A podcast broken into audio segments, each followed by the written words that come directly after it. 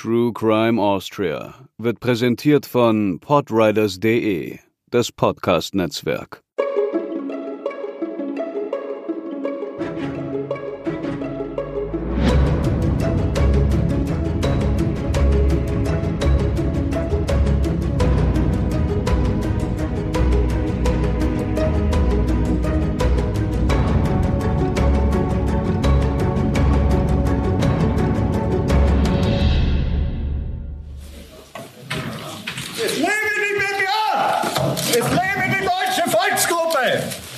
Vielleicht kennen einige von euch ja diese markigen Schreie und auch die Person, von der sie stammen. Sie jedenfalls ist der Anlass unserer heutigen Folge. Aber zunächst einmal Herzlich willkommen zur elften Episode von True Crime Austria.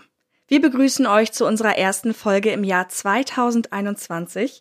Gut über die Feiertage gekommen und voller Tatendrang ist neben mir, Katharina, auch Hubertus. Hallo, auch von mir ein frohes neues Jahr an euch. Wir haben ja mit einer kleinen Bonusfolge als Weihnachtsüberraschung geendet und freuen uns, dass ihr auch jetzt wieder mit dabei seid. Ja, die Fallliste ist schon lang und es kommen ja auch von euch immer wieder Hinweise und bestimmte Themen, die ihr euch wünscht. Und außerdem sind sogar schon die ersten Vorschläge für unsere Hörerfolge bei uns eingelangt. Wir wissen noch nicht ganz genau, wann wir die an den Start bringen, aber meldet euch gerne weiterhin dazu und wir geben euch dann Bescheid. Was wir auch gern von euch hätten, ist die Info, welchen literarischen oder popkulturellen Österreichern wir uns denn mal in zukünftigen Bonusfolgen widmen können. Das ist nämlich die Aufgabe für unser laufendes Gewinnspiel aus der Bonus-Episode zum Sherlock Holmes-Fall Der illustre Klient.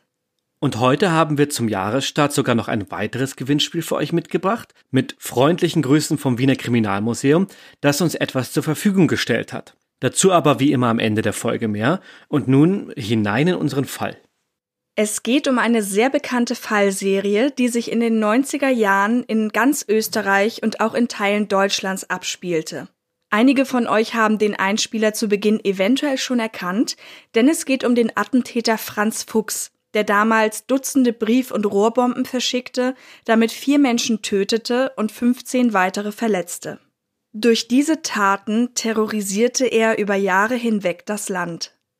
Eine Content Note gibt es an dieser Stelle für die Beschreibungen der Verletzungen durch die Bomben und darüber hinaus wird auch das Thema Selbstmord bzw. Selbstmordversuch eine Rolle spielen. Wenn euch diese Themen besonders treffen, solltet ihr auf Parts dieser Folge verzichten. Wir werden die Kapitelmarken wie immer recht detailliert setzen, damit ihr Abschnitte einfach überspringen könnt, ohne zu viel von der Folge zu verpassen. Zum Beginn nimmt Hubertus uns jetzt erstmal mit zu einem kurzen geschichtlichen Ausflug in die Zeit um 1989. Das ist nicht ganz unwichtig für alles, was nun folgt, damit wir so ein bisschen einordnen können, in welchem gesellschaftlichen Subkontext wir uns hier bewegen. Österreich war für viele ehemalige Ostblockstaaten durch die gemeinsame Vergangenheit vor den Weltkriegen und allein die geografische Nähe ein Anlaufziel nach dem Mauerfall, der ja da um den Wechsel zum Jahrzehnt stattfand. Das brachte in den frühen 90er Jahren eine immer schärfer werdende Debatte um Zuwanderung und Asylpolitik ins Laufen, befeuert von rechten und nationalistischen Tendenzen in Österreich. Das wird später noch einmal wichtig werden. Nun machen wir noch einen Schritt in die Vergangenheit und widmen uns einmal der Herkunft des Täters. Franz Fuchs wurde am 12. Dezember 1949 geboren. Er stammte aus der Marktgemeinde Gralla, ein Ort mit heute rund 2500 Einwohnern im Süden der Steiermark. Dort lebte er zusammen mit seinen Eltern in einem einfachen, unauffälligen Haus. Sein Vater war gelernter Fassbinder und ein langjähriger SPÖ-Gemeinderat. Insgesamt war Gralla eine tiefrote Gemeinde. Die Eltern Fuchs waren nicht vermögend, sondern eher im, ja, wenn man so mag, unteren Einkommenssegment angesiedelt. In seiner Schulzeit galt Franz Fuchs stets als sehr begabt und war immer Klassenbester. Einzig sein schleppender ländlicher Dialekt und ein leichter Sprachfehler machten ihm zu schaffen, was ihm wohl nachhaltig Minderwertigkeitskomplexe bescherte. Er war generell ein Einzelgänger, der sich in seinen naturwissenschaftlichen Studien vergrub und sich selbst das Klavierspielen beibrachte, statt am gesellschaftlichen Leben in jeglicher Form teilzunehmen. Über seine einjährige Dienstzeit beim Bundesheer ist nicht viel bekannt, er kam mit seinen Kameraden dort wohl gut aus. Danach wurde er zum Physikstudium in Graz zugelassen, war auch dort aber eher unauffällig als Student, hatte überdies Schwierigkeiten, die nötigen Mittel für das Leben in der Stadt aufzubringen und widmete sich auch dort eher einer Freundin als den Vorlesungen. Über einen Ferialjob 1969 beschaffte er sich genügend Geld für ein Zugticket, Damit fuhr er dann nach Deutschland und nahm dort eine Anstellung an. In dieser ersten Anstellung in Deutschland arbeitete er am Fließband und war auch dort dafür bekannt, besonders eigenbrötlerisch zu sein. Zum Beispiel nahm er keinerlei Gemeinschaftsaktivitäten mit seinen Kollegen wahr. In seiner Freizeit widmete er sich vor allem Basteleien und deswegen war auch sein Wohnheimzimmer bis in die letzte Ecke mit elektronischen Apparaturen, Messgeräten und Bauteilen vollgestopft. Er galt insgesamt als besonders korrekt und ordentlich bei der Arbeit. Was in Anbetracht der späteren Taten auffällig ist, ist sein Engagement für ausländische Kollegen, denen er zum Beispiel in den Pausen Deutsch beibrachte. In dieser Zeit bat er auch seinen Bruder, das Geld für ein Geschenk, das eigentlich für ihn war, an Spendenaktionen für Opfer des Jugoslawienkrieges weiterzugeben. 1976 gab er dann seine Arbeit in Deutschland bei Daimler-Benz auf, weil er eine angestrebte Stelle als technischer Zeichner nicht bekommen hatte. Er war zuvor um 1971 schon einmal kurz wieder in Österreich gewesen, um sein Studium wieder aufzunehmen, aber auch das scheiterte. Relativ zeitgleich gab ihm dann auch noch eine Frau einen Korb. Diese Erlebnisse, besonders die ausgeschlagene Anstellung, trafen ihn hart. Er verschenkte und verkaufte all seine teuren elektronischen Geräte und Bauteile, um damit quasi einen Schlussstrich zu ziehen. Von der Kränkung durch den verwehrten Jobwunsch und dem missglückten Beziehungsversuch wusste auch niemand. Für Franz Fuchs bedeutete das aber, dass er sein Leben nochmal komplett umkrempelte, eben auch in sein Heimatland zurückkehrte und diese beiden Enttäuschungen reihten sich dann in eine ganze Reihe von Kränkungen in seinem Leben ein. Wieder in Österreich zog er erneut bei den Eltern ein. Alle Anstellungsgespräche dort scheiterten aber, da er sich immer auf seine Arbeit am Fließband reduziert sah. Franz Fuchs spielte dann mit dem Gedanken zum Selbstmord. Er beschloss, sich an einem Bergsee zu erschießen, da das kalte Wasser seine Leiche nicht an die Wasseroberfläche treiben lassen würde. Er beschaffte sich dann auch ein Gewehr und kürzte den Lauf, damit er sich damit dann auch selbst erschießen könnte. Am 8. August 76 schrieb er einen Abschiedsbrief an die Eltern und diese vier Seiten lesen sich sehr verworren, da sind auch ganz viele Wörter durchgestrichen, ist aber trotzdem interessant, weil man aus diesem Schriftstück, wenn man so will, aus diesen vier Seiten Abschied herauslesen kann, wie er selber auf die Welt sieht. Und auch da ist schon, was im späteren immer wieder an die Oberfläche kommt, in den Selbsteinschätzungen wie auch in den Gutachten und in all den Menschen, die ihn versuchen zu beschreiben und einzukategorisieren, dass er oberflächlich absolut rational ist und all zu allem einen ganz spezifischen Plan hat, eben auch zu seinem Selbstmord, den er bis ins Detail ausarbeitete, unter dieser rationalen Oberfläche aber all das befeuert wird von unterschwelligem Hass und verletztem Stolz. Also er fühlte sich wahnsinnig schnell gekränkt und diese Kränkungen, die nahm er dann derartig in sich auf und trug sie sein Leben lang mit sich. Also er war bis ins Mark nachtragend wo wir sagen, komm, das war mies und uns vielleicht einen Tag ärgern oder vielleicht auch mal eine Woche schlecht drauf sind, hat er irgendwelche Begebenheiten oder diese vermeintlichen oder tatsächlichen Kränkungen in sich aufgenommen und wirklich bewahrt und sich ständig daran erinnert und das alles nährte seinen Hass auf die Welt im Allgemeinen und hier hat das noch kein anderes Ventil gewusst als eben den Selbstmord. Was auch ein bisschen dabei rauskommt, ist einerseits eine Sinnsuche und auf der anderen Seite das Gefühl, irgendwie zu etwas Höherem berufen zu sein. Ja, ja, kann man so sagen, ja. Weil es ihm zum Beispiel auch darum ging, dass die Existenz, die er da eben führte, er hat seine Ziele nicht erreicht, vielleicht auch eine Art von Versagen, und er kann so eigentlich nicht weitermachen, weil das Leben, was viele andere führen, was er ihnen auch zugesteht, aber was für ihn nichts wäre, das kann er so nicht weitermachen obwohl er sich selber ja durchaus begreift als etwas Besonderes, als hochintelligent. Also er weiß schon um seine Talente. Dieses Schreiben fand dann allerdings seine Mutter und die informierte den Vater und beide zogen dann einen Arzt hinzu und der wiederum ließ Franz Fuchs am 9. August in eine Psychiatrie einweisen. Franz Fuchs gab seinem Vater die Schuld, da er quasi dafür verantwortlich war, dass er in diese geschlossene Anstalt überstellt wurde in das LHK Feldhof. Dort erholte er sich zwar scheinbar, die Demütigung in seinem Leben ging aber weiter. So gelang es ihm weiterhin nicht, eine Anstellung zu finden, auch der alte Arbeitgeber Daimler-Benz lehnte eine Rückkehr mehrfach ab.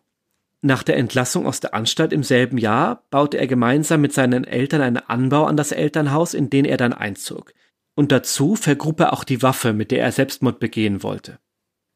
Franz Fuchs ging dann verschiedenen Tätigkeiten nach, Er war jemand, der sich sehr über seine Arbeit definierte und deswegen war das auch ein ganz wichtiges Element für ihn, um neues Selbstbewusstsein aufzubauen. Und dieses erlangte er zurück, als er sich ab 1977 in einer Firma für Grundwasserbeobachtungen von Kraftwerksbauten als zweiter Mann der Firma etablieren konnte. Er beschrieb diese Zeit rückblickend als die beste seines Lebens. Leider währte dieses Glück aber nicht lange, da sein Chef sich durch das Einatmen von Autoabgasen das Leben nahm. Die Gründe dafür sind nicht bekannt. Daran zerbrach dann 1984 auch die Firma und Franz Fuchs wurde wiederum arbeitslos. Zwei Jahre später fand er bei einem alten Schulkameraden Anstellung. Für ihn war das zwar ein Karrieresprung, bei dem er auch seine technischen Fähigkeiten zur Geltung bringen konnte, allerdings war das Verhältnis zu dem Chef eher angespannt und resultierte dann 1988 auch in einer Kündigung. Diese leugnete Franz Fuchs übrigens zeitlebens, er meinte immer, dass er selber gekündigt hätte. Von da an fand Franz Fuchs keine Vollzeitanstellung mehr und war, wenn überhaupt, nur noch geringfügig beschäftigt. Er weigerte sich, Arbeitslosengeld zu nehmen und lebte von seinen Ersparnissen. Allerdings verwahrloste er nicht, wie man vielleicht glauben könnte, sondern pflegte seine Umgebung penibelst. In dieser Zeit machen sich die ersten ausländerfeindlichen Tendenzen durch Äußerungen von ihm bemerkbar. Er verbrachte dann zunehmend Zeit damit, sich in eine vermeintliche Diskriminierung von Deutschösterreichern hineinzusteigern und ein gefühltes Erstarken von vornehmlich anderen Volksgruppen und Religionen zu bemerken. Am 29. Juli 1993 wurde dann ein Bundesheerbeamter in einem Rundfunkinterview zur Flüchtlingsthematik befragt und darin brachte dieser sein Mitgefühl für die in seiner Kaserne untergebrachten Bürgerkriegsflüchtlinge aus dem damaligen Jugoslawien zu Ausdruck. Das hörte Franz Fuchs und verfasste daraufhin einen anonymen Brief, der ihm als Motivationsschreiben zu seinen späteren Taten diente. Darin steht Ich schlage vor, Sie stellen zwei, drei Maschinengewehre auf und geben den Leuten eine Frist von drei Stunden, um in Richtung Heimat zu verschwinden. Genauso haben es diese traditionellen Feinde Österreichs vor 50 Jahren mit den Deutschen in ihrem Land gemacht. Ich stimme Ihnen zu, dass auch Flüchtlinge Menschen sind. Diese sollen aber gefälligst nach Kroatien, Bulgarien, Albanien oder in die Türkei flüchten, wo es Leute gibt, welche gleich aussehen, die gleiche Religion haben oder die gleiche Sprache sprechen. Als nächstbeste Länder würden sich Polen, Tschechien, Slowakei, Ukraine, Russland, Slowenien und ähnliche anbieten.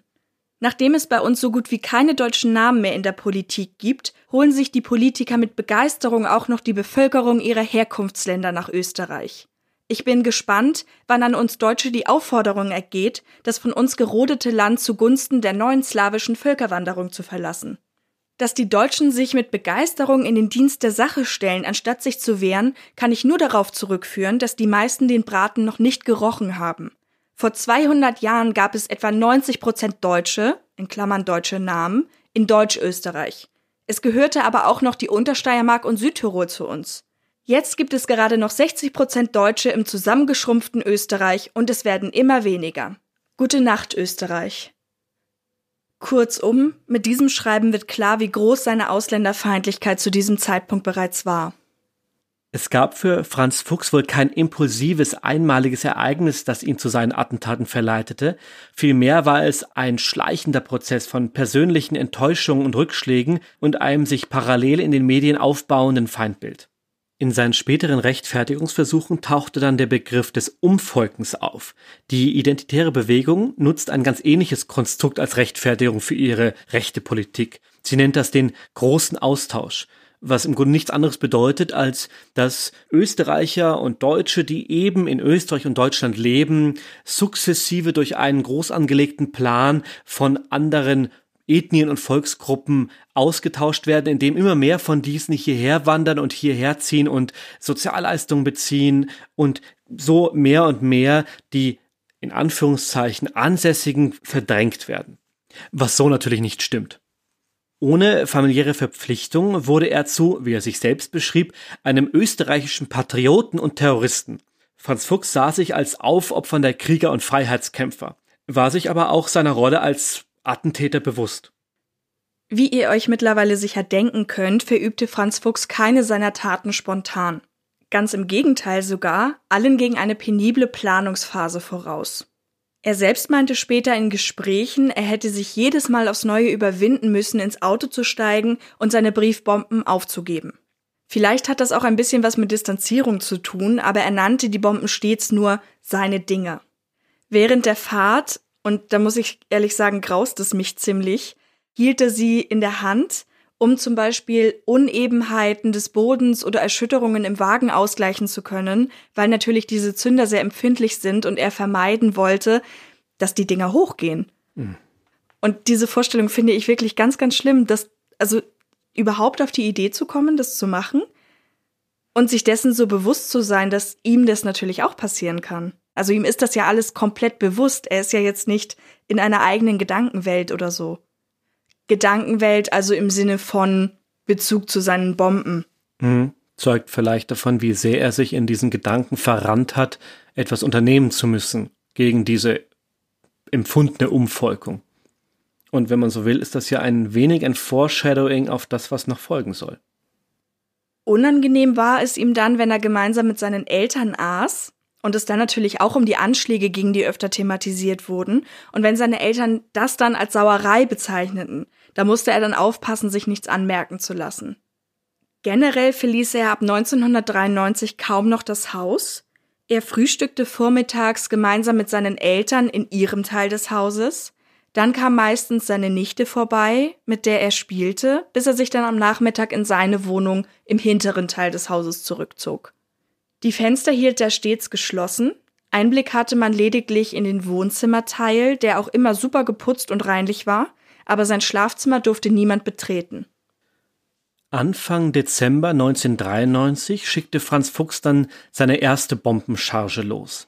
Insgesamt explodierten von den neun verschickten Briefbomben vier Stück. Während wir jetzt im Folgenden die Taten einmal chronologisch nachzeichnen, werden wir nicht alle Namen der Opfer vollständig nennen, sondern nur diejenigen, die damals ein öffentliches Amt bekleideten, also beispielsweise Politiker waren oder nach den Taten damit in der Öffentlichkeit standen. Das erste Opfer war ein Geistlicher. In seinem Büro öffnete August J., Pfarrer der steirischen Gemeinde Hartenberg, seine Post. Es war Freitag, der 3. Dezember, kurz nach 11 Uhr. Darunter war ein Brief mit dem Absender Magister Karel Wututsch, Barawitzgasse 11 aus dem 19. Wiener Bezirk. Der Brief explodierte und verletzte den Pfarrer an zahlreichen Stellen. Wir beschreiben all die Auswirkungen der Briefbomben nun doch recht explizit, auch um zu verdeutlichen, wie verheerend schon eine in Anführungszeichen kleine Briefbombe sein kann. Also an dieser Stelle noch einmal Achtung, wenn euch solche Beschreibungen besonders treffen. Welchen psychischen Schaden die Bomben anrichteten, das kann man natürlich schwer beziffern. August J. wurde an Händen, Hals und Gesicht verletzt. Die Rissquetschungen bzw. Platzwunden und Einschnitte wurden dann im Landeskrankenhaus behandelt. J. kam aber mit dem Leben davon. Dass er als erstes Opfer ausgesucht wurde, hängt wohl maßgeblich mit seinem Engagement in der Flüchtlingshilfe zusammen. Nur etwa eine halbe Stunde später ereignete sich die nächste Explosion am Künigelberg in der ORF-Zentrale im 13. Wiener Bezirk. Die ORF-Moderatorin Silvana Meixner saß in ihrem Büro gemeinsam mit ihrer Sekretärin Elisabeth S. Die beiden Frauen waren Teil der Minderheitenredaktion des ORF und Meixner moderierte in diesem Programm die Sendung Heimat, fremde Heimat. Ihr wurde ebenfalls ein Brief zugestellt und der Absender war der frei erfundene Name Mehmet Antic. Als sie das Kuvert öffnete, detonierte der Inhalt, es erlitt leichte Verletzungen im Gesicht und wurde noch vor Ort vom ORF-Betriebsarzt behandelt. Silvana Meixner aber wurde mit schweren Verletzungen ins Meidlinger Krankenhaus eingeliefert. Sie hatte Einsprengungen im Brustbereich, das Gesicht und ein Auge waren verwundet, ihre Hände ebenfalls schwer verletzt und ein Finger halb abgetrennt. Auch sie überlebte den Anschlag. Einen Tag verspätet, und das war ein Glück, wurde der dritte Brief von Franz Fuchs zugestellt.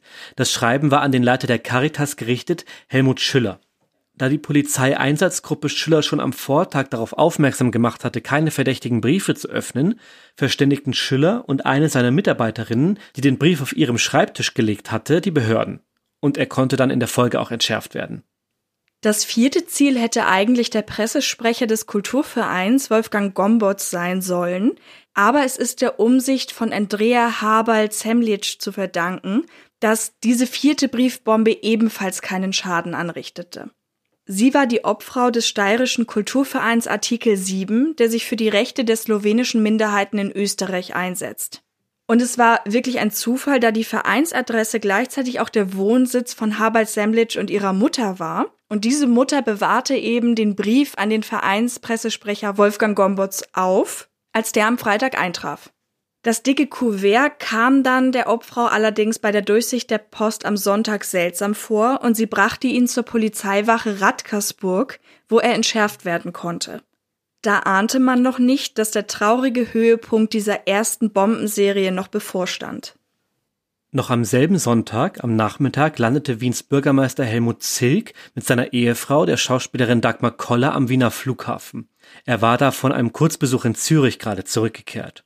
Als sie am Freitag aufgebrochen waren, hatte sie auf der Fahrt noch der Polizeipräsident Günter Bögel begleitet und dabei Zilk über die ersten Bombenexplosionen informiert.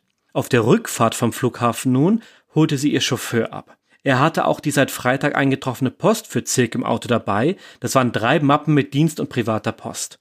Weil er es im Auto nicht schaffte, alles abzuarbeiten, ließ Zilk die Briefe nach der Fahrt hinauf in seine Wohnung im ersten Bezirk bringen. Gegen 20 Uhr setzte sich Zilk dann ins Fernsehzimmer. Davor machte er seine Frau noch darauf aufmerksam, zukünftig keine Post mehr unbedacht und eigenhändig zu öffnen. Dagmar Koller ging dann zu Bett und Helmut Zilk begann die Briefe aufzumachen. Und dann explodierte nur wenige Minuten später die Bombe. Zilk schleppte sich ins Badezimmer und rief nach seiner Frau. Dagmar Koller kam ins Fernsehzimmer gestürzt, sah das Chaos und hörte dann ihren Mann aus dem Nebenzimmer um Hilfe rufen. Sie rief die Rettung, hörte da aber nur eine Tonbandstimme. Daraufhin versuchte sie es bei der Feuerwehr. Bürgermeister Zilk war in diesen wenigen Minuten allerdings schon nahe am Verbluten. Dagmar Koller band ihm die zerfetzte Hand mit einer Schnur und Handtüchern ab, und das rettete ihm wohl das Leben. Schwer verletzt und immer noch in Lebensgefahr wurde Zilk ins AKH gebracht und direkt notoperiert. Bürgermeister Zilk überlebte. Er hatte Schnitte im Gesicht und eine 15 Zentimeter lange Wunde im Bauchbereich.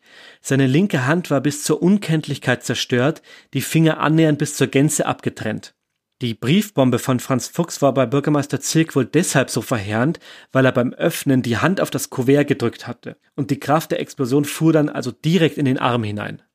Noch am selben Abend wurde die fünfte Briefbombe gefunden. Sie gelangte schon am Freitag an den ehemaligen Wohnsitz der damaligen Clubobfrau der Grünen, Madeleine Petrovic. Zu der Zeit wohnte ihr Bruder dort, sie stand aber noch im Telefonbuch unter dieser Adresse und vermutlich passierte deswegen auch der Verwechslungsfehler. Am Sonntag saß eben dieser Bruder vor dem Fernseher und sah die Sondersendungen über das Attentat auf Zilk. Dabei betrachtete er dann auch die Briefe für seine Schwester und ihm kam ein Kuvert besonders verdächtig vor. Auch darauf stand, wie man im Nachhinein sah, der Name Mehmet Antic. Das Entschärfungskommando konnte die Bombe sicherstellen.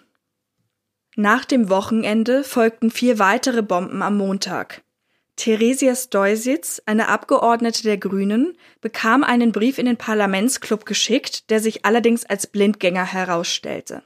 Eineinhalb Stunden später wurde im Bundeskanzleramt vom Polizisten Alfred M. eine weitere Briefbombe entdeckt. Er hatte mit einem Metalldetektor die Post überprüft und bei einer Sendung an die damalige Frauenministerin Johanna Donal schlug dieser auch an. Durch die Medienberichte vorgewarnt war zudem auch Johann W., ein Mitarbeiter der Arbeitsgemeinschaft für Ausländerbeschäftigung in der Bundeswirtschaftskammer. Die Gemeinsamkeit der Adressaten war inzwischen erkennbar. Sie setzten sich alle für Flüchtlingshilfen oder Ausländerbelange ein. Die Entschärfungsbeamten waren mittlerweile alarmiert und so konnte auch bei W ein verdächtiger Brief sichergestellt werden. Weniger glimpflich ging es bei Astrid B. aus. Sie war Angestellte der Wiener Anwaltskanzlei Dillinger, die damals Konkursmasseverwalter für den Islamischen Ausländerhilfsverein war. Dadurch wurde der Kanzlei die Briefbombe zugestellt, die eigentlich an den Verein adressiert war. Astrid B. war gegen 12 Uhr mit dem Öffnen der Post beschäftigt, als das Kuvert in ihren Händen explodierte. Die zahlreichen offenen Brüche, Knochensprünge und Rissquetschungen an ihren Händen und im Gesicht wurden im AKH behandelt. Sie kam, wenn auch schwer verletzt, mit dem Leben davon. In den nächsten Tagen überschlugen sich die Medien mit Analysen, mit Theorien zu dieser ersten Serie. Allen war gemein, und das wurde schon direkt nach den ersten Taten deutlich, dass sich alle Opfer für Ausländer einsetzten und zumindest positiv der Zuwanderung gegenüberstanden. Außerdem war allen Briefen ein Schriftstück beigelegt, auf dem stand, wir wehren uns Graf Ernst Rüdiger von Starrenberg. Da bezog sich Fuchs auf einen Feldmarschall aus dem 17. Jahrhundert. Der war Wiener Stadtkommandant und leitete 1683 die Verteidigung der Stadt während der zweiten Türkenbelagerung. Also für ihn wohl auch eine Sinnbildfigur im Kampf der Österreicher gegen fremde Mächte von außen. Neun Monate blieb es nun erstmal ruhig, bevor die zweite Serie startete. Ende August bemerkte ein Anwohner, der gerade eine Zigarette auf dem Balkon rauchte, wie eine verdächtige Gestalt um die Dr. Karl Renner Volksschule in Klagenfurt schlich. Dort wurde neben Deutsch auch Slowenisch unterrichtet. Die Gestalt legte nahe des Sicherungskastens einen etwa 50 Zentimeter langen, rohrähnlichen Gegenstand aus Plastik mit einem Nagel ab. Dieser Anwohner war zufällig Polizist, allerdings gerade nicht im Dienst und informierte seine Kollegen. So kamen also die Polizeibeamten Günther P. und Hermann K. zur Volksschule und fanden das verdächtige Kunststoffrohr in einer Sporttasche. Sie informierten die Zentrale. Der diensthabende Bombenentschärfer Theodor Kelz bestätigte ihren Verdacht, dass es wohl eine Rohrbombe sei. Die drei Polizisten brachten sie daraufhin in ihrem Streifenwagen zum Klagenfurter Flughafen. Dort wurde die Bombe dann in der Gepäckkontrolle einmal durch die Röntgenstraße gefahren. Als Theodor Kelz sie für eine zweite Durchfahrt auf dem Förderband wenden wollte, explodierte sie. Der Zeitzünder war auf drei Uhr nachts eingestellt. P wurde durch die Wucht der Explosion in eine Fensterscheibe geschleudert und K erlitt ein Schalltrauma. Theodor Kelz, bei dem die Bombe explodierte, erlitt noch schwerere Verletzungen. Bombensplitter bohrten sich in seine Augen und ihm wurden beide Hände und auch Teile der Unterarme weggerissen. Sein Kollege K. fasste sich am schnellsten wieder und band dem Schwerverletzten die Armstümpfe ab, da hatte Kate schon etwa 1,5 Liter Blut verloren. Vermutlich rettete ihm dieses beherzte Eingreifen des Kollegen das Leben.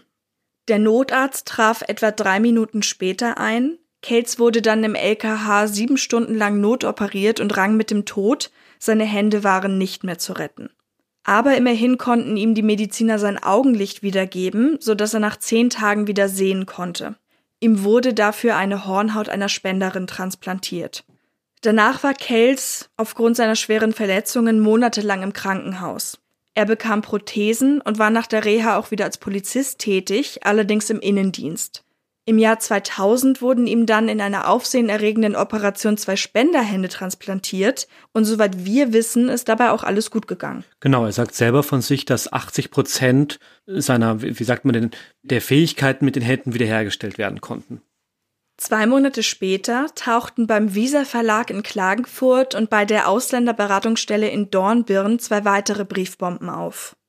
Einen Tag später wurde eine Bombe bei der Papierfabrik Hallein und wiederum einen Tag darauf eine weitere beim Tiroler Stift Willen zugestellt. All diese Kuverts richteten jedoch keinen Schaden an. In der Nacht vom 4. auf den 5. Februar 1995 verloren dann aber erstmals Menschen ihr Leben durch eine Bombe von Franz Fuchs. Er hatte sich als Ziel die Roma-Siedlung am Hangar im burgenländischen Oberwart ausgesucht. Dort lebten zu der Zeit in einfachen Bungalows einige Familien. Aus dieser Siedlung machten kurz vor Mitternacht vier Männer, der jüngste 18 Jahre alt, noch einen Rundgang. Josef S., Karl und Erwin H. und Peter S. Rund 200 Meter von der Siedlung entfernt stießen sie auf ein Verkehrsschild, auf dem eine Platte mit der Aufschrift Roma zurück nach Indien angebracht war. Wahrscheinlich wollten die vier Männer die Provokation dann entfernen, denn die Bombe aus ungefähr 150 Gramm Nitroglycerin im Inneren ging hoch. Alle vier waren auf der Stelle tot. Vermutlich war es Josef S., der die Konstruktion berührte, denn seinem Leichnam wurde eine Hand abgerissen. Zweien der Männer wurde die Schädeldecke abgetrennt, einem weiteren der Brustkorb aufgerissen. Mit einem Schlag verloren damit auch fünf Kinder ihre Väter.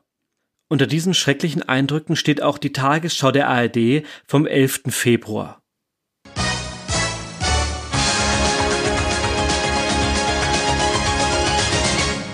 Guten Abend, meine Damen und Herren. Mit dem Bekenntnis zu uneingeschränkter Toleranz gegenüber Minderheiten wurde heute in Österreich der am vorigen Wochenende ermordeten Roma gedacht. An der Beisetzung der Opfer in Oberwart nahmen mehrere tausend Menschen teil, unter ihnen hohe Repräsentanten von Staat und Regierung. Sie nannten den Anschlag ein beispielloses Attentat gegen ihr Land. Als Antwort schlug Vizekanzler Buzek vor, bei den bevorstehenden Feiern zum 50. Jahrestag der Republik auf allen Pomp zu verzichten. Vertreter der Volksgruppen hatten zuvor mehr Schutz und Mitsprache für die Minderheiten in Österreich gefordert. Unter grauem Himmel läuteten heute Nachmittag überall im Burgenland die Kirchenglocken. Tausende Bürger aus ganz Österreich waren zum Trauergottesdienst für die vier Opfer des Anschlags in die Kleinstadt Oberwart gekommen. Auch eine Woche nach dem Mord wirkt der Bombenanschlag wie ein Schock auf die öffentliche Meinung des Landes. Um ein Zeichen gegen Fremdenhass und Intoleranz, gegen Nationalismus und Rechtsextremismus zu setzen, war nahezu die gesamte politische Führung Österreichs erschienen. Die unfassbare Brutalität und Feigheit, mit der das Leben dieser vier Österreicher im Dunkel der Nacht ausgelöscht wurde, ist ohne Beispiel in dieser Republik.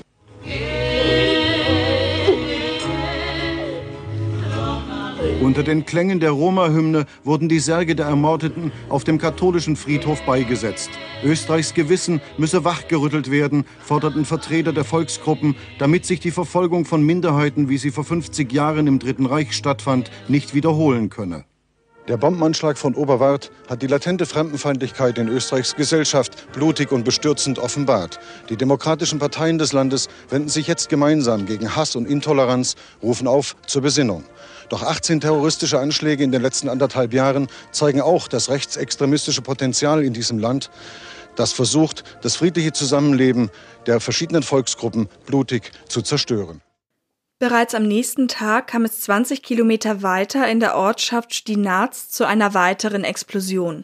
Auf einem Müllplatz hatte Erich P., ein Mitarbeiter des Umweltdienstes, eine als Spraydose getarnte Rohrbombe berührt. Diese explodierte in seiner Hand. Er musste sich in der Folge fünf Operationen unterziehen und verlor Teile und Finger der Hand gänzlich. Weitere vier Monate später kam es erneut zu Bombenexplosionen. Zuerst traf es Sabine D. Sie war zu der Zeit Sekretärin in der ProSieben-Redaktion von Moderatorin Arabella Kiesbauer in München. Der Brief war kitschig mit Rosen und Blüten verziert und hatte als Absender die Fans of Arabella.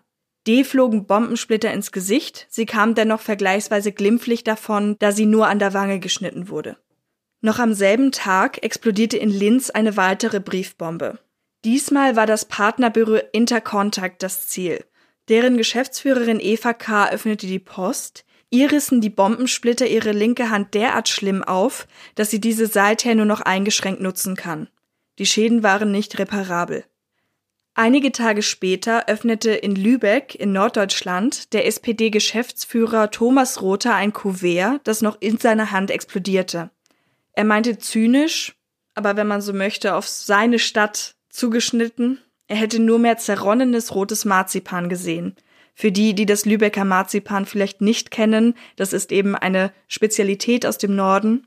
Vielleicht zu vergleichen wie die Mozartkugeln in Wien. Ja, kann man sagen ähnlicher kultureller Impact. Es verging erneut vier Monate, bis es zu neuerlichen Anschlägen kam. Am 15. Oktober explodierte in der Hand von Gemeindearzt Mahmoud A. eine weitere Briefbombe. Dem Mediziner aus dem niederösterreichischen Stronsdorf leistete seine Frau dann erste Hilfe. Er trug an der linken Hand an mehreren Fingern Verletzungen davon. Zu diesem Zeitpunkt lebte und arbeitete der gebürtige Syrer seit drei Jahrzehnten in Österreich. Wenige Minuten später kam es im nahegelegenen Peusdorf zu einer weiteren Explosion. Diesmal traf es die engagierte Flüchtlingshelferin Maria L. Ihr wurde die linke Hand zerfetzt. Glimpflich ging der dritte Anschlag dieser neuen Serie ab. Er hatte eine Familie mit südkoreanischen Wurzeln zum Ziel. Aufgrund der vorangegangenen Briefbomben war man allerdings vorgewarnt und das Kuvert wurde rechtzeitig erkannt. Der Familienvater arbeitete als Gynäkologe und lebte mit seiner Frau ebenfalls schon über drei Jahrzehnte in Österreich. Bei der fünften Serie wurde zum Glück niemand verletzt. Zwei Briefbomben waren an die UNO-Flüchtlingskommission und die indischstämmige Familie P. in Wien adressiert. Sie explodierten beide noch im Briefkasten. Die Familie war in Österreich bekannt, weil sie einen Auftritt in der ORF-Sendung Help TV hatte. Eine weitere Briefbombe war adressiert an Angela Resetaritz, Mutter der drei Künstler und Schauspieler aus Österreich mit selbigem Namen, und eine weitere an eine Partnervermittlung in Ungarn, doch beide wurden rechtzeitig entdeckt und richteten zum Glück keinen Schaden an. All diese Taten wurden begleitet von einigen Ermittlungspannen. Allein, dass erst drei Jahre nach den ersten Anschlägen eine Sonderkommission gebildet wurde, die hatte zunächst den Namen Seros und wurde dann in Briefbombe umgetauft. Grundsätzlich mangelte es an Erfahrung bei der Bekämpfung von Terrorzellen und das Bombenräumkommando war auch nur sehr dünn besetzt. Es gab auch ein Informationsleck, das nie aufgeklärt werden konnte.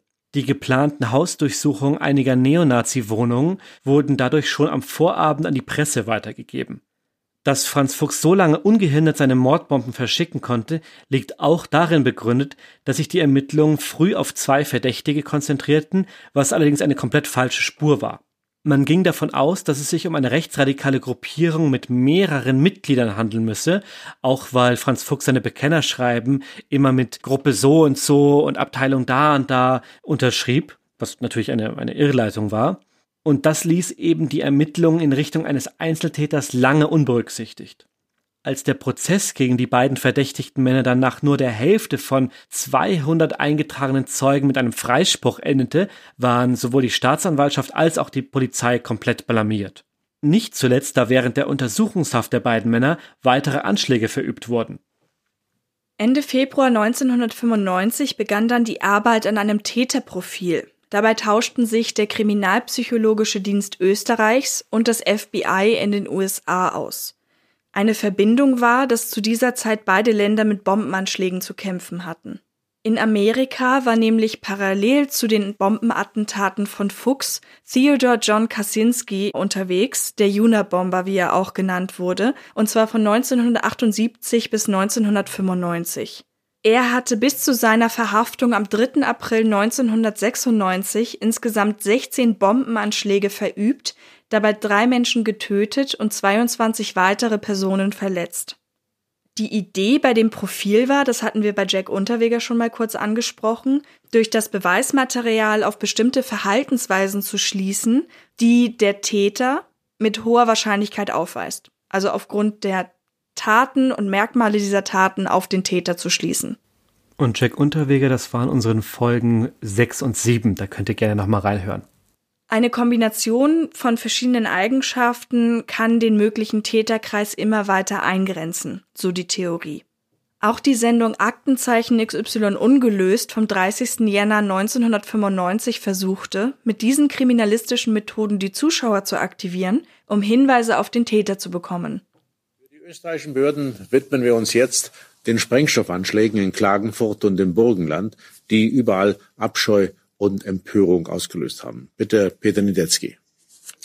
Ja, insbesondere die letzten Anschläge im Burgenland haben die österreichische Bevölkerung besonders stark bewegt. Die polizeilichen Ermittlungen erweisen sich dabei als ausgesprochen schwierig, denn es gibt praktisch überhaupt keinen greifbaren Anhaltspunkt. Äh, wir wollen deshalb den Versuch machen, die Ermittlungen heute mit ganz konkreten Fragen während dieser Sendung zu unterstützen. Die am meisten erfolgversprechenden Fragen hängen an dieser Demonstrationstafel, die die Täter in Oberwart aufgestellt hatten. Beim Versuch, sie zu beseitigen, explodierte das Rohr, auf dem sie steckte und tötete vier Menschen. Die Blechtafel mit der Aufschrift Roma zurück nach Indien könnte auf die Spur der Täter führen. Die weißen Buchstaben wurden nämlich auffallend akkurat von Hand, ohne jede Verwendung einer Schablone mit einem feinen Pinsel geschrieben. Daraus kann man schließen, dass der Schreiber eine professionelle Ausbildung als Grafiker, Schildermaler oder ähnliches besitzt. Als Fuß des Ständers mit drunter einer Sandgipsmischung zur Beschwerung wurde eine Kunststoffwanne verwendet, die ursprünglich als sogenanntes Katzenklo verkauft wurde. Die Bombe, die im August 94 hier vor der Dr. Karl Renner Schule in Klagenfurt abgelegt wurde, detonierte beim Versuch, sie zu entschärfen und riss dem Sprengstoffexperten beide Hände ab. Bis heute ist es nicht gelungen, Antworten auf diese Fragen zu erhalten, wer die Bomben hergestellt hat oder wer sie an die jeweiligen Tatorte gebracht hat. Vielleicht kann die Aktivierung unserer Zuschauer die österreichische Einsatzgruppe zur Bekämpfung des Terrorismus heute Abend einen Schritt weiterbringen. Es ist eine sehr hohe Belohnung in diesem Fall ausgesetzt, denn für Hinweise, die zur Ausforschung der Täter führen, ist die Belohnung mit 10 Millionen Schilling festgelegt, also fast eineinhalb Millionen D-Mark. Hinweise bitte an jeden Polizei- oder Gendarmerieposten oder an eines unserer Aufnahmestudios. Vielen Dank, äh, Peter Niedetzky. Bleibt nur zu hoffen, dass wir der Polizei in diesem schwierigen Fall wirklich einen Schritt weiterhelfen können. Es gibt auch ein Buch, das wir hier vor uns haben. Der Briefbomber ist unter uns, heißt das. Das wurde mit Hilfe der Ermittler veröffentlicht, um eben den Täter zu fassen. Und darin liest es sich auszugsweise so. Der Briefbomber mag dieses Land. Er beschäftigt sich ausgiebig mit seiner Geschichte, kennt sich in Österreich aus und bedauert die politische Entwicklung. Ein Ausländer würde das auf diese persönliche Art und Weise niemals tun und auch nicht über derartige Detailkenntnisse verfügen. Ergo, er ist Österreicher. Seine ausgeprägtesten Fähigkeiten sind im Bereich der Elektronik und der Chemie. Weiters offenbart er in seinen Bekennungen ein konservatives Frauenbild. Ergo, er ist ein Mann. An dieser Stelle ein kurzer Einschub. Wir haben auch schon ausführlich über das Rollenbild diskutiert. Theoretisch kann natürlich auch eine Frau Chemie und Technik begeistert sein. Hier geht es aber speziell um Wahrscheinlichkeiten basierend auf dem gesellschaftlichen Bild dieser Zeit. Dass es nicht immer zutrifft, zeigt eben auch die nächste Annahme. Der Briefbomber verfügt über viel Zeit, um seine Bomben bauen zu können. Er kann also nicht mehr in einen Arbeitsprozess eingebunden sein. Er hat eine breite Allgemeinbildung, eine ungeheure Lebenserfahrung, er ist bei allen Tätigkeiten äußerst genau und er ist konsequent bei seinen Vorhaben. Ein Bild, das erst zur Generation der über 50-Jährigen passt. Ergo, er ist Pensionist, 50 Jahre und älter, Grenze nach oben offen.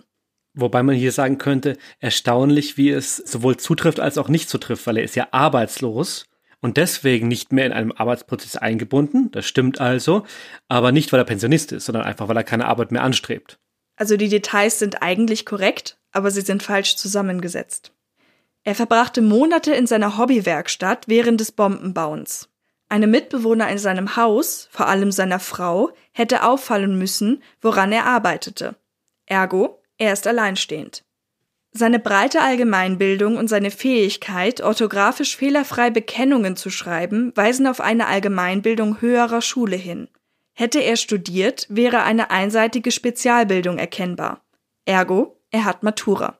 Und da finde ich schon sehr erstaunlich, wie viel davon zutrifft in diesen Profilen, wie genau man da einen Täter umreißen kann. Diese Maßnahme alarmierte natürlich auch Franz Fuchs. Ab Oktober 1996 hatte er stets eine Handgranate bei sich, um bei einem Zugriff der Polizei Selbstmord begehen zu können. Im gleichen Monat meinte Franz Fuchs bei einem Ausstellungsbesuch im Schloss Eggenberg bei Graz von zwei Polizisten beobachtet zu werden. Von da an fühlte er sich ständig verfolgt. Er begann, sich die Kennzeichen von am Haus vorbeifahrenden Autos zu notieren. Seinen Telefonanschluss meldete er ab und sagte dazu den Eltern, er hätte obszöne Anrufe bekommen.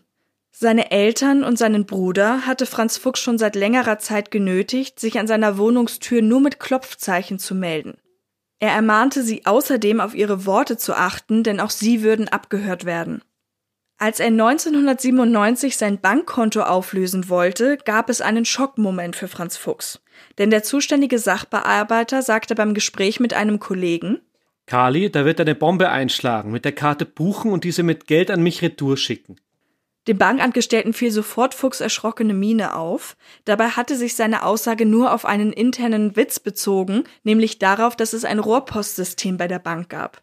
Ein anderes Mal meinte er bei einem Ausflug mit der Familie wieder von zwei Polizeibeamten verfolgt zu werden. Er ging dann sofort auf Abstand zu seinen Angehörigen, um im Fall der Fälle seine Handgranate zünden zu können.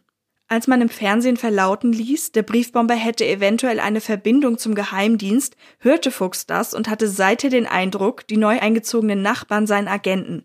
Er grüßte sie daher nur mit Servus, Polizeispitzel. Im Januar 1997 wurde im eingesetzten Sockel der Sprengpfahle aus Oberwart ein Tritiumwert des Wassers festgestellt, der so nur in sieben Gegenden im Burgenland und in der Steiermark vorkam, darunter auch dem Leibnizer See, direkt in der Nähe von Gralla, also von Franz Fuchs Heimatort. In diesem Einzugsbereich lebten damals rund 500.000 Menschen. Durch das Täterprofil hätte man diese Zahl allerdings noch deutlich eingrenzen können und mit diesem Wissen im Hinterkopf genehmigten die Behörden dann Anfang Oktober die Rasterfahndung. Rasterfahndung bedeutet, dass viele Daten, die man von Personen hat, gegeneinander abgeglichen werden, um so Menschen, die es aus Alibi-Gründen oder sonstigen Verhaltensweisen nicht sein können, auszusortieren und aus einer großen Menge von Menschen den Täter immer weiter einzukreisen. Es ist einfach die, die Durchsuchung polizeifremder Datenbestände.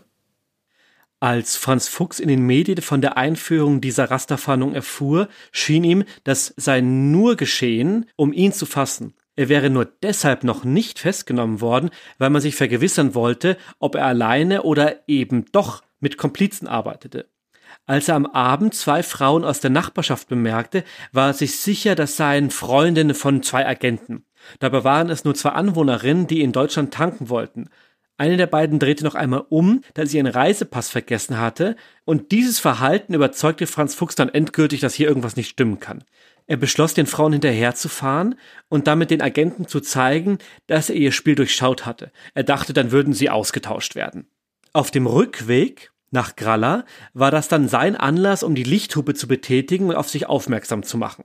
So, frei nach dem Motto, hey ihr Leben, ich habe euch durchschaut, seht, ich bin hinter euch. Die Frauen hatten das natürlich ebenfalls bemerkt und fühlten sich von dem Fahrer bedroht. Sie hielten also nicht bei ihrem eigenen Haus, sondern fuhren weiter bis zu einem Gasthaus im Dorf. Dort alarmierte eine der beiden ihren Ehemann, der sie dann am Straßenrand traf und auch die Polizei informierte. Für Franz Fuchs war das Verhalten der Frauen dann natürlich wiederum ein Indiz dafür, dass seine Vermutung stimmte. Er fuhr auf der Straße immer auf und ab und auf und ab und war offensichtlich ganz außer Fassung. Als die herbeigerufene Streife in ihrem Dienstfahrzeug eintraf, dachte er wohl, also zumindest gab er das später so an, jetzt müssen wir in den Himmel fahren. In dem Polizeiwagen waren zwei Polizisten, einer von beiden näherte sich dann dem angehaltenen Auto von Franz Fuchs, der wiederum stieg aus mit einer Bombe, die er dabei hatte, und schrie, da habt's. Später meinte er, er wollte diesen Selbstschussapparat in den Händen gegen seinen eigenen Brustkorb richten, damit es nur ihm den Körper zerreißt und die Gegenseite so detoniert, dass der Apparat zwischen den beiden Polizisten hindurchfliegt. Doch schon während der Drehung des Apparats schlug das Geschoss auf dem Boden vor Franz Fuchs auf, es kam zur Explosion. Durch den Rückstrahl wurden Franz Fuchs dann beide Hände abgerissen. Unter Schock stehend, bei so starken Verletzungen ist es oftmals so, dass der Körper in eine Art Panikmodus verfällt und Schmerzen gar nicht mehr richtig wahrnimmt, begann Franz Fuchs dann in Richtung seiner Wohnung davonzulaufen. Die Polizisten hinter ihm her und gaben sechs Warnschüsse ab. Fuchs meinte später, er wollte so lange laufen, bis er durch Blutverlust sterben würde. Es ging ihm gar nicht darum zu entkommen. Immerhin hatte er sich ja mit der Bombe schon selbst zu töten versucht. In seinen eigenen Worten klingt das dann so. Am 1. Oktober 97, dem ersten Tag, an dem eine Rasterfahndung erlaubt ist, wird Franz Fuchs bei einer Verkehrskontrolle von Gendarmen aufgehalten. Er glaubt sich ertappt und zündet einen Selbstschussapparat. Fuchs verletzt zwei Beamte. Die Bombe reißt ihm beide Unterarme weg. Alle, alle drei sind hier gestanden. Ja. Ich habe bemerkt, die Hände sind ja. weg. Ja. Und jetzt habe ich gedacht, also die Hände sind weg. Ja. Und da haben Sie das gleich gemerkt? nicht mehr lang. Ja. Wo waren Sie? Da wo waren Sie? Nur eins, schnell laufen, damit es gleich rausgeht und dann hast du es überstanden. Das letzte, was Fuchs nach der Zündung seiner Bombe als freier Mann wahrnahm, waren die erschrockenen Worte der beiden Polizisten, als die bemerkten, dass der Mann, den sie verfolgt haben, auf dem Hof zusammengebrochen war und gar keine Hände mehr hatte. Er wurde dann bis nach Mitternacht im LKH notoperiert. Der behandelnde Arzt hat dann notiert, dem eingelieferten Mann wäre der rechte Unterarm im letzten Drittel abgerissen, es wären noch Teile von Fingern vorhanden. Die linke Hand sei im Bereich des Handgelenks abgetrennt. Noch während dieser ärztlichen Behandlung durchsuchten Polizisten die Wohnung von Franz Fuchs. Die Beamten fanden mehrere Bombenbaupläne, Bekennerschreiben und Nitroglycerin. Es war exakt das gleiche Fabrikat, das auch bei dem Anschlag in Oberwart verwendet worden war. Franz Fuchs erster Gedanke, als er am Tag nach der Operation im Krankenhaus das Bewusstsein wieder erlangte, war, dass die Amputation der erste Schritt der Rache an ihm gewesen sei. Bei den anschließenden Gesprächen und Verhören, aus denen wir zum Beispiel auch die Selbsteinschätzungen entnommen haben, die wir schon genannt haben, war es im Nachhinein erstaunlich, dass er kein einziges Mal von der Bajovarischen Befreiungsarmee, kurz BBA, sprach, sondern die Taten ausschließlich auf sich bezog. Im Namen dieser fiktiven Vereinigung hatte er einige seiner Bekennerschreiben versendet. Das passierte ihm dann auch in späteren Gesprächen, immer wenn er von der BBR sprach, begann er, sie als Gruppe darzustellen und er wäre nur ein einzelnes Mitglied, aber ab und an passierte es ihm dann eben, dass das anfängliche Wir im Verlauf der Gespräche immer mehr zur Ich-Perspektive wurde. Obwohl aufgrund seiner Verletzungen eigens für ihn Prothesen bestellt worden waren, weigerte er sich, diese zu tragen. Anders war es bei der Brille. Da wurde ihm gesagt, während seiner Zeit in der Zelle durfte er sie nur zu bestimmten Zeiten aufhaben, weil sie als selbstmordgeeignetes Mittel eingestuft wurde. Um sich die Zeit zu vertreiben, hatte er nicht wirklich viele verschiedene Möglichkeiten. Er hatte weder Radio noch Fernseher, also stellte er Überlegungen zu anderen Kriminalfällen an. Beispielsweise betrachtete er dabei auch den Fall Jack Unterweger. Ganz spurlos ging das alles natürlich aber nicht an ihm vorbei. Als sein Team von Pflegeschwestern ausgewechselt wurde, war er dabei so emotional, dass er sogar weinte. Er hatte zu den Frauen entsprechend dieser Nähe, sie fütterten und wuschen ihn, eine sehr innige, wenn man nicht sogar sagen will, intime Beziehung aufgebaut und er genoss es auch irgendwie von ihnen umsorgt zu werden. Da gibt es beispielsweise die These, dass dieses Gefühl von Zuneigung und Geborgenheit ihm in den letzten Jahren, wenn nicht sogar Jahrzehnten massiv gefehlt hatte. Nach seiner Genesung kam es zum Prozess. Im Gericht weigerte sich Franz Fuchs jegliche Aussage zu machen, er brüllte nur fortwährend seine BBA-Parolen, und damit blieb er den meisten Menschen auch im Gedächtnis, als irrer Wüterich. Das tat er dann immer so lange, bis er aus dem Saal geführt wurde. Es lebe die BPA! Es lebe die deutsche Volksgruppe! Die Geschworenen in dem Prozess hatten bei ihrer Urteilsfindung auch Zugriff auf Fuchs eigene Aussagen und die Selbsteinschätzungen, herausgearbeitet von Untersuchungsrichter Erik Nauter, wie hier in einem ZIP-2-Beitrag zu hören. Persönlich war er der Meinung, hier eine Heldentat für die Allgemeinheit zu erbringen. Man muss sagen, er hat eine schwere Persönlichkeitsstörung gehabt äh, und aufgrund dieser geistigen Abnormität war er zwar nicht unzurechnungsfähig, das heißt, er hat sehr genau gewusst, was er tut und äh, dass das gesetzwidrig ist. Das war ihm durchaus bewusst. Die Geschworenen stützten sich bei ihrem Spruch nicht nur auf die von Anklage und Verteidigung vorgelegten Fakten, Beweise, Zweifel und Fragen, sondern auch auf ein Video, das während der Vernehmung von Franz Fuchs durch Untersuchungsrichter Erik Nauter in Gralla entstanden ist. War die Zielsetzung, die äh, die Motivlage für diese ganzen Anschläge, die da ja, passiert sind. Das ist richtig. Das waren die Gründe. Ja äh, die, die Diskriminierung, Diskriminierung der ja. Deutsch-Österreicher. Es gab keine deutschen. Namen mehr in, äh, in der Ministerliste, beziehungsweise in den Spitzenpositionen von Politik und Wirtschaft. Die wurden schrittweise ersetzt durch Slawen. Und weiters diese, dieser, dieser Zuwanderungsstrom, die slawische Völkerwanderung, die uns eine Million äh, zusätzlicher Staatsbürger gebracht hat, äh, die hätte sich unter Umständen noch fortgesetzt, hätte man nicht früh genug einzugreifen versucht. Und das war auch der Grund für den Anschlag von Oberwart. Ja, also zu diesem, zu diesem Themenkreis äußere ich mich jetzt nicht weiter. Da haben wir ihn dann auch mit den Lichtbildern der Opfer konfrontiert eigentlich nur darauf angesprochen. Das hat schon gereicht und man hat wirklich gemerkt, dass er hier Schuldgefühle hat, die er kaum verbergen konnte. Der Prozess endete am 10. März 1999 mit einem Schuldspruch gegen Franz Fuchs. Knapp ein Jahr später erhängte er sich mit dem Elektrokabel seines Rasierapparats in seiner Zelle. Noch um 12.30 Uhr wurde er bei einem Kontrollgang lebendig in seinem Bett gesehen. Beim darauffolgenden zweiten Kontrollgang um 13.30 Uhr war er dann bereits tot. Er befand sich dabei in einer für ihn extra umgebauten Zelle im Krankenhaustrakt des Gefängnisses. Dort waren Regale entfernt worden, die Schrauben aber waren noch an ihrem Platz in der Wand. Und daran erhängte er sich. Zum Abschluss hören wir noch einmal den Psychiater Dr. Reinhard Haller, der hat Franz Fuchs begutachtet und unserer Meinung nach sehr gut auf den Punkt gebracht, wie dieser Mann über sich selbst gestürzt ist und dabei so viel Leid zugefügt hat. Es war für mich ein gekränktes Genie, Er war ein hochintelligenter Mensch. Äh, sein wirklich großes Handicap war diese unglaubliche Kränkbarkeit. Das heißt, wegen Kleinigkeiten, die uns einer wegstecken würde, also beispielsweise, dass man ihm nicht entsprechende Höhe des Stipendiums gegeben hat, die er erwartet hätte, hat dazu geführt, dass er das Studium abgebrochen hat. Wenn er beispielsweise am Arbeitsplatz nicht vorgerückt worden ist, hat er einen entsetzlichen Hass auf Ausländer und so weiter entwickelt.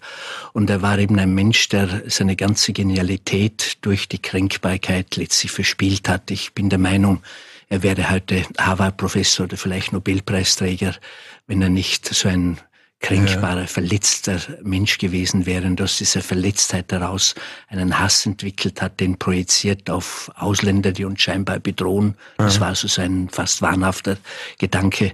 Und dagegen hat er sich mit aller Genialität, mit der destruktiven Genialität zur Wehr gesetzt. Also hochintelligent, narzisstisch, paranoid, auch schizophren? Das glaube ich nicht, aber er hat diese, diese misstrauische Art gehabt und dieses vorausschauende Denken. Und das war eben so schwierig, äh, ihn dann zu erwischen. Er ist ja nicht durch die Kriminalpolizei erwischt worden, ja. nicht durch die Fahnder, sondern durch sich selbst. Er hat sich dann tatsächlich einen Verfolgungswahn entwickelt und sich so zur Strecke gebracht, im Übrigen sich auch die Hände selbst weggesprengt, ähm, wie es auch einem seiner Opfer geschehen ist. Mhm. Und der Fall des Franz Fuchs ist überhaupt das einzige große Verbrechen der Kriminalgeschichte, bei der man einen einzigen Menschen braucht, um alle Rollen eines großen Dramas darstellen zu können. Damit bringen wir diese Betrachtung der schlimmsten Bombenanschlagsserie in Österreich zu einem Ende. Ja, wirklich bestürzend, wie ein Mensch so viele andere im Grunde mit sich reißen kann. Um es nochmal zusammenzufassen, er hat ja 15 Menschen verletzt und vier Menschen sogar getötet. Und was das alles nach sich zieht, nur weil ein Mensch den falschen Weg einschlägt. Man rettet sich ja gerne in die schlimmen Umstände, die es gegeben hat, und das ist ja etwas, was bei ihm einfach nicht wirklich anwendbar ist. Nee, gar nicht. Das kann man, kann man so sagen, dass er aufgrund seiner Intelligenz und obwohl er jetzt nicht aus reichem Hause stammte, aber er hatte wirklich keine schlechten Startbedingungen und hat trotzdem diesen Weg eingeschlagen. Oder wie auch der Herr Haller in dem Interview sagt, was für ein Potenzial da eigentlich verloren gegangen ist, mhm. wenn man nicht diesen Weg genommen hätte, sondern einen anderen, wo er die Möglichkeit gehabt hätte, diese Fähigkeiten für was Gutes einzusetzen. Mhm. Und sich eben nicht verrannt hätte in seiner, in seinem Hass. Ich meine, es steht außer Frage, dass jeder irgendwie sein Päckchen zu tragen hat und gerade auch Schulzeit, Studienzeit, das sind ja irgendwie auch Momente, wo man sich selber findet und wo, das ist meine persönliche These, eigentlich niemand wirklich unbeschadet, nenne ich es mal, rauskommt. Weil jeder irgendwie in dieser Phase so verletzlich ist und natürlich auch viele Eindrücke von außen kommen, viel Identitätsfindung stattfindet. Aber es ist eben trotzdem nicht dieses klassische Bild von jemandem, der den Umständen entsprechend zum Täter gemacht wurde. Ja, der, der Eindruck liegt zumindest nahe, dass dieses Gefühl, das er immer hatte, von anderen niedergemacht zu werden und dieses unglaublich Nachtragende ihn in diese negative Richtung gebracht hat. Und das ist ja etwas, was aus ihm heraus selber entstanden ist. Ob das zutrifft, kann ich nicht sagen, aber der Eindruck drängt sich halt auf. Und wenn ich jetzt noch mal einen etwas weiter ausholenden Schluss ziehen kann, wir hatten zum Beispiel die Frau Josephine Luna als Täterin in unserem Podcast das war unsere achte Folge. Und sie war ja jemand, der den Dienstmädchen, die sie gequält hat, immer Sachen angedichtet hat, die irgendwie in ihr persönlich drin waren, die sie aber abgelehnt hat. Bei ihr war das zum Beispiel eine sexuelle Komponente. Und jetzt, wo du das gerade gesagt hast, fällt mir auf, dass das, was den Franz Fuchs ja die ganze Zeit umtrieben hat, eine Art von Andersartigkeit war. Und er sich dann, obwohl er das ja eigentlich nicht von Haus aus war, diese, diese Ausländerfeindlichkeit, dass er sich Leute, die anders sind, rausgepickt hat, um sie abzuwehren. Also ich überlege gerade, ob das ein Motiv ist bei diesen beiden Tätern, also dem Täter und der Täterin. Mhm. Dass das, was in ihnen selber war und was sie an sich selber vielleicht nicht mochten, das ist, was sie bei anderen dann so abgelehnt haben. Ja, ich, ich glaube, ich weiß, was du meinst. Ich keine Ahnung, ob man, ob das bei ihm zutrifft, weil die Art der Andersartigkeit ja so unterschiedlich ist. Bei ihm ist es ja das Soziale und bei den Zuwanderern, wie er es nennt, bei den Ausländern ist es die Herkunft, die Ethnie im weitesten Sinne. Und ich könnte mir auch vorstellen, dass es bei ihm tatsächlich nur Mittel zum Zweck war, weil er diese Tendenz früher nie gezeigt hat und dann sie sich einfach parallel zu der medialen Berichterstattung einschlich bei ihm, dass er sich einfach, also er, hat sich das, er hat sich dieses Feindbild ausgesucht, weil es halt gerade greifbar und da war. Vielleicht hätte er sonst ein anderes genommen, um das als Ventil zu benutzen. Genau wie er den Selbstmord ja auch erstmal als Ventil hatte. Das kann ich persönlich mir nur schwer vorstellen, wenn er das eigentlich gar nicht so verinnerlicht hatte früher. Ich glaube dann eher, dass er vielleicht jemand war, ist ja auch ein beliebtes Motiv in Serien und Filmen, dass du jemanden hast, der eigentlich derjenige ist, der die ganze Zeit geärgert wird und man müsste sagen, hey, aber eigentlich du kannst doch jetzt der Gute sein, du weißt doch, wie doof es ist, auf der anderen Seite zu stehen und stattdessen entwickelt der sich selber zum, ja, blöd gesagt, zum Bully, der dann die anderen hänselt, weil jetzt ist er halt mal der Stärkere. Vielleicht ist es dann einfach dieser Prozess. Er rächt sich an denen, die auch oder die noch schwächer sind als er selber. Genau. Ja. Wie auch immer, und das haben wir zwischendurch mal gesagt, zynisch ist das das, was er anderen Menschen angetan hat, letztendlich ihm dann auch selber widerfuhr. Und er das nicht Auge um Auge, aber Hand um Hand auch selber spüren musste. So lange, bis er sich eben selbst gerichtet hat. Wobei ich finde, diesen Ausdruck, er hat sich selber gerichtet, in so einem Zusammenhang eigentlich nicht, nicht gut, weil das impliziert ein wenig dieses Gericht, Gerechtigkeit, dass es in Ordnung war, dass er Selbstmord begangen hat. Aber es war ja keine Instanz, die ihn er selber kann sich ja nicht richten.